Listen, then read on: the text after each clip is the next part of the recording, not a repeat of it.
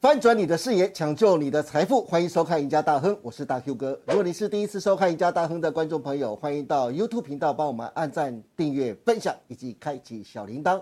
您对节目的支持是我们成长的最大动力，因此欢迎大家踊跃的帮我们按赞跟分享哦。好，今天节目开始，赶快来欢迎我们的趋势专家，我们的资深分析师高博杰老师。杰哥你好，大哥好，各位观众大家好。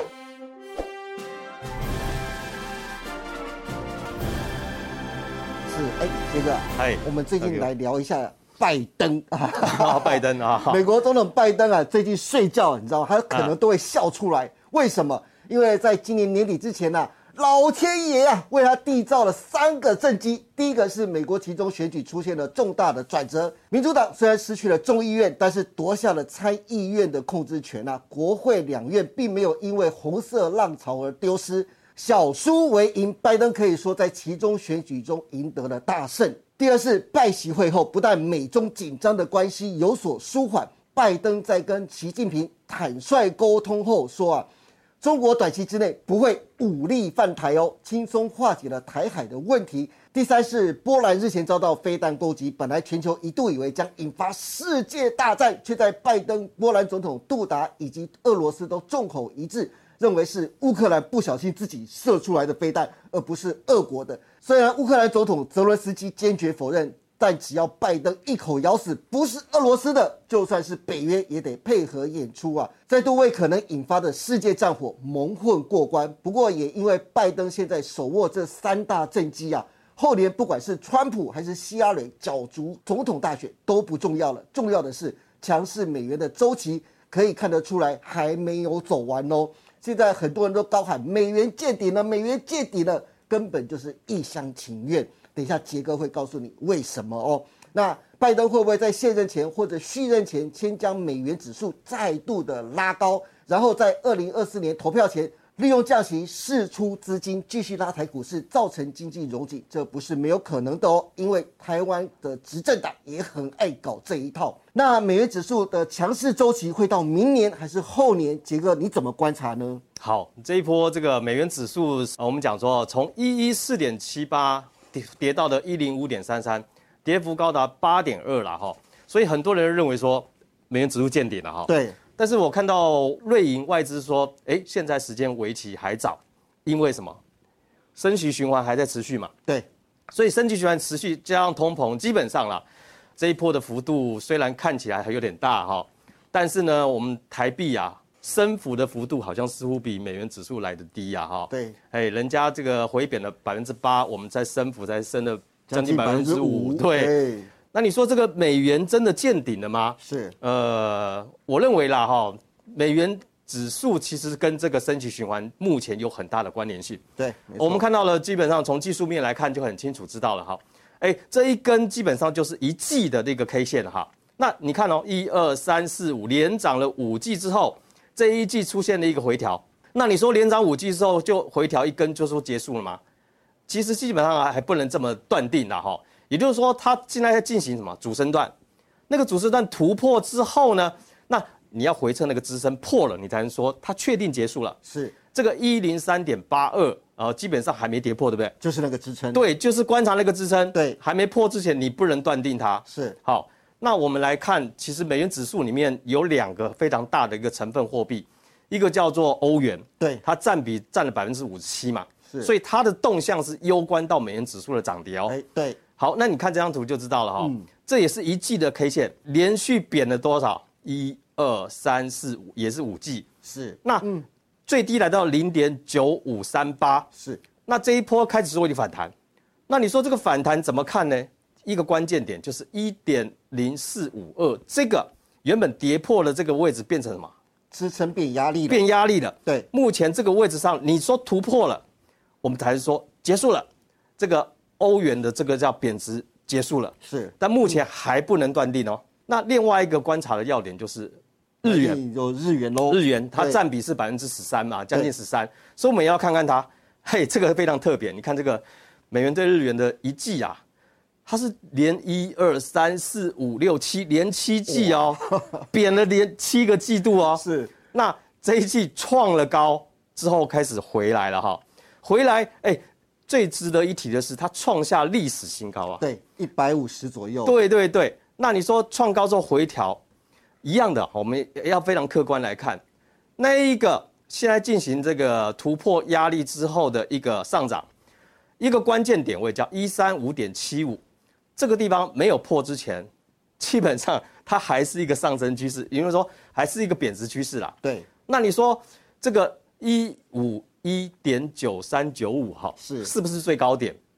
基本上是跟股票一样嘛。其实你说上面没有压力了，对，突破后没有再看压力的啦，是只能看说它跌破支撑之后才能说断定哦那个是高点。对，但目前这一三五点七五没有破之前，还不能说见顶反转了。是，好，那所以说美元指数在这个我们讲说升息循环还会持续，美国要升到百分之五嘛，甚至以上。最近的看法是说百分之七 哎，，百分之七哦，嗯，那一次跳到百分之七不可能，是要用时间嘛，对不对？对那也就是升息循环还会持续至少三个月到半年嘛，有对可能不对？所以美元指数基本上这一波涨是因为升息，所以呢，接下来还在升息的话，我们要留意这十二月十四号，对，好、升息如果继续升的话，哎，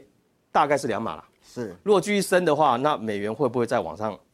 往上冲？那我们值得观察一下哈、哦。所以杰哥的总结就是，美元的强势周期目前都还没有结束，对不对？对，因为不能断定说它一个回跌就结束，因为毕竟它已经涨了非常，应该说涨了非常久的时间，用呃不到一个月的时间回跌，你就说它结束了，不客观。不过杰哥啊，最近还有一个就是很夯的新闻啊，哎那对就是是巴菲特，我们的巴爷爷爆出第三季斥资四十一点二亿美金买进六千万股的台积电的 ADR，持股比重是百分之一点四，成为第五大股东。估算的成本啊，换算成台股的成本大概是在五百零五块钱。当然，市场的说法很多啊，但是我们以华尔街说法为主。如果我们仔细再看波克夏前五大的持股，仍然是苹果、美国银行、雪佛龙、可口可乐跟美国运通。看得出来，其实巴菲特的持股策略、啊、并没有改变。因此，我高度的怀疑啊，苹果的执行长库克他是不是在通风报信，告诉巴爷爷，他准备包下了台积电在美国亚利桑那州厂房的所有晶片，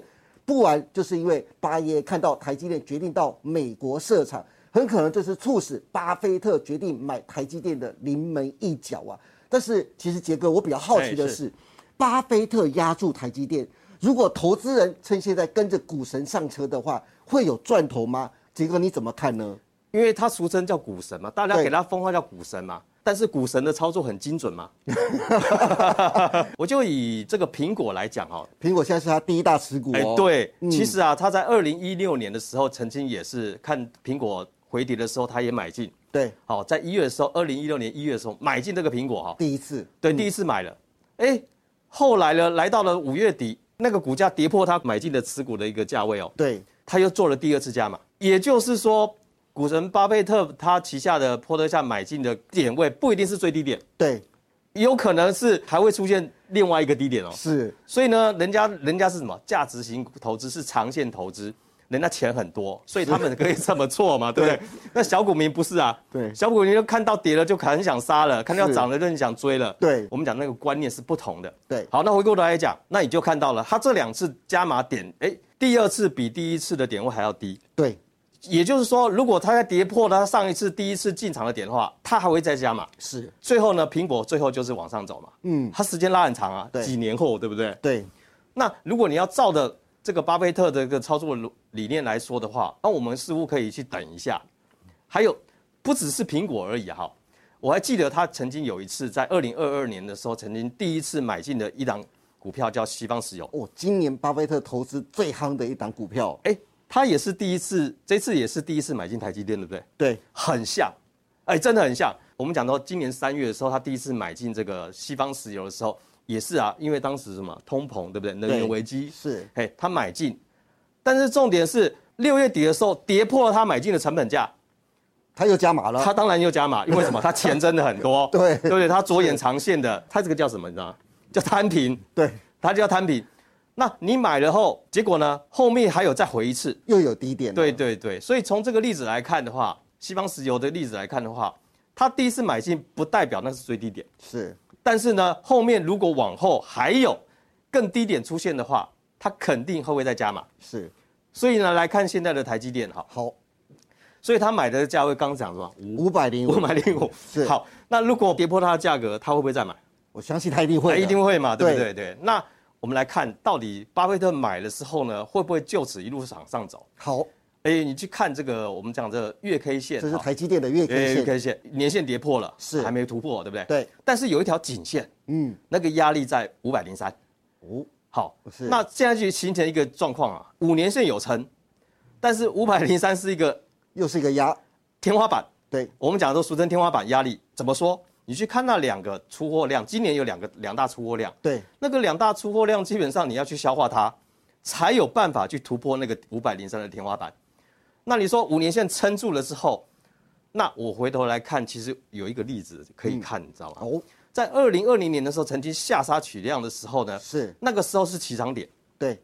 那个起涨点之后呢，就是杰哥框起来的，对，框起来那个，嗯，非常大量啊，是那你说是到底是出货量 还是进货量？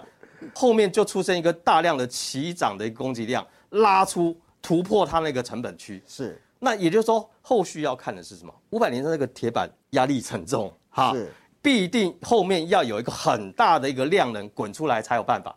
那这就跟刚我们刚谈的大师兄是不是要来进来买？对，如果大师兄全面回补的时候，那这个五百零三的这个铁板哈、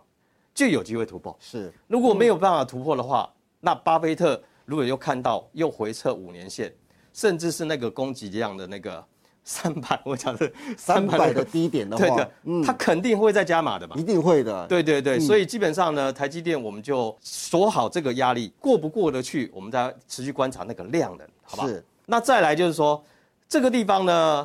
台积电有两个大风险哈。第一个叫业绩风险啊，也就是说，它的下游的客户基本上都在裁减的明年的一个财务预测。那也就是说，对于台积电有业绩的影响，那也就是说，明年的业绩可能没有办法出现大幅度的成长，是这是第一个业绩风险了哈。对，第二个，我们从技术面来看的话，它这一路上来至少有三个以上的跳空缺口，有四个嘛哈、这个四个跳空缺口基本上呢，通常啊这种大型股哈、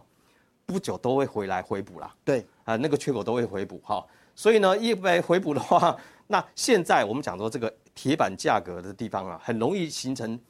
投资人会去追买哈、甚至我们已经听到有人喊 对，一千块一钱，哦千，块。我们要客观来看哦，是这个技术面的缺口回补的时候，我们再来思考要不要来承接，对。会比较安全一些了嗯是哈。所以杰哥现在的意思是说，不建议投资人因为台积电现在飙涨、急涨而去追进，对不对？其实嗯对应该等它拉回的时候，你可以利用巴菲特一个就是低档摊平的方法，分批承接，这样反而对投资来说会比较安全。对，因为股价不是用追的啦，嗯哈，是就要用逢低布局的啦。好的，今天非常谢谢高博杰老师为大家分享这么多关于拜登手握三大政绩，可以预见强势美元周期还没有结束啊。投资人在操作上千万不要太乐观。此外，巴菲特压住台积电，投资人如果跟着股神上车，真的会有赚头吗？杰哥从股神的操作习性和台积电现行分析啊，现在追台积电有两大风险，建议拉回分批承接。详细的操作建议，杰哥在节目中都有详细的讲解。最后还有就是高博杰老师最近成立了专属频道和节目《财经黑杰克》，我有用心在看 哦。杰哥在里面用小袋杀球、小袋救球来告诉大家怎么样去低接股票，怎么去高卖股票，以及还有均线扣底，以及利用老人与狗来讲解什么是乖离率，浅显易懂。真的是像主持人 Vicky 这样的小白啊，都听得懂。投资人要练财经基本功的，真心建议每天下午的四点半要好好锁定财经黑杰克啊。这个财经黑杰克，其实我做这个节目，其实很多人在股市里面啊，他不知道什么叫操作方法哦，有时候有时候就盲目的啊，看到涨就追，看到跌了就杀，但是往往呢，那个买卖点非常重要。如果掌握到买卖点，其实对于行情今年的行情来讲的话，第一个你不会受到下跌的一个亏损情况，甚至你会把你亏损止住。那行情来的时候呢，你如果能够判断出来说买点来的时候，如何去不追高拉回的时候做买进的时候，那个方法就对你来讲的话会非常受用。我希望用比较简而易懂、比较白话的方式，让大家知道说，哎，什么地方是叫做趋势向上，如何掌握那个拉回的买点。如何利用小贷救球的那个拉回买点？因为呢，趋势向上，它拉回之后还会再往上，是那不用去用追的。好，那如果是趋势向下的时候，尤其是扣底位置，我们讲说最近你看哦，很多的股票虽然弹起来了，但扣底位是高高的，它趋势还是向下的时候，反弹上来呢，你要懂得把握一个原则啊，嗯，叫做小带杀球的一个方式是做卖出。所以呢，你看呢，最近的行情里面，有的股票涨，有的股票跌，对，所以呢，那个买卖点怎么掌握？如何去做差价？如何去掌握那个个股？我们讲说个股的起涨的拉回点，以及呢反弹的卖点，这是我在做这个财经节目啊，财经黑杰克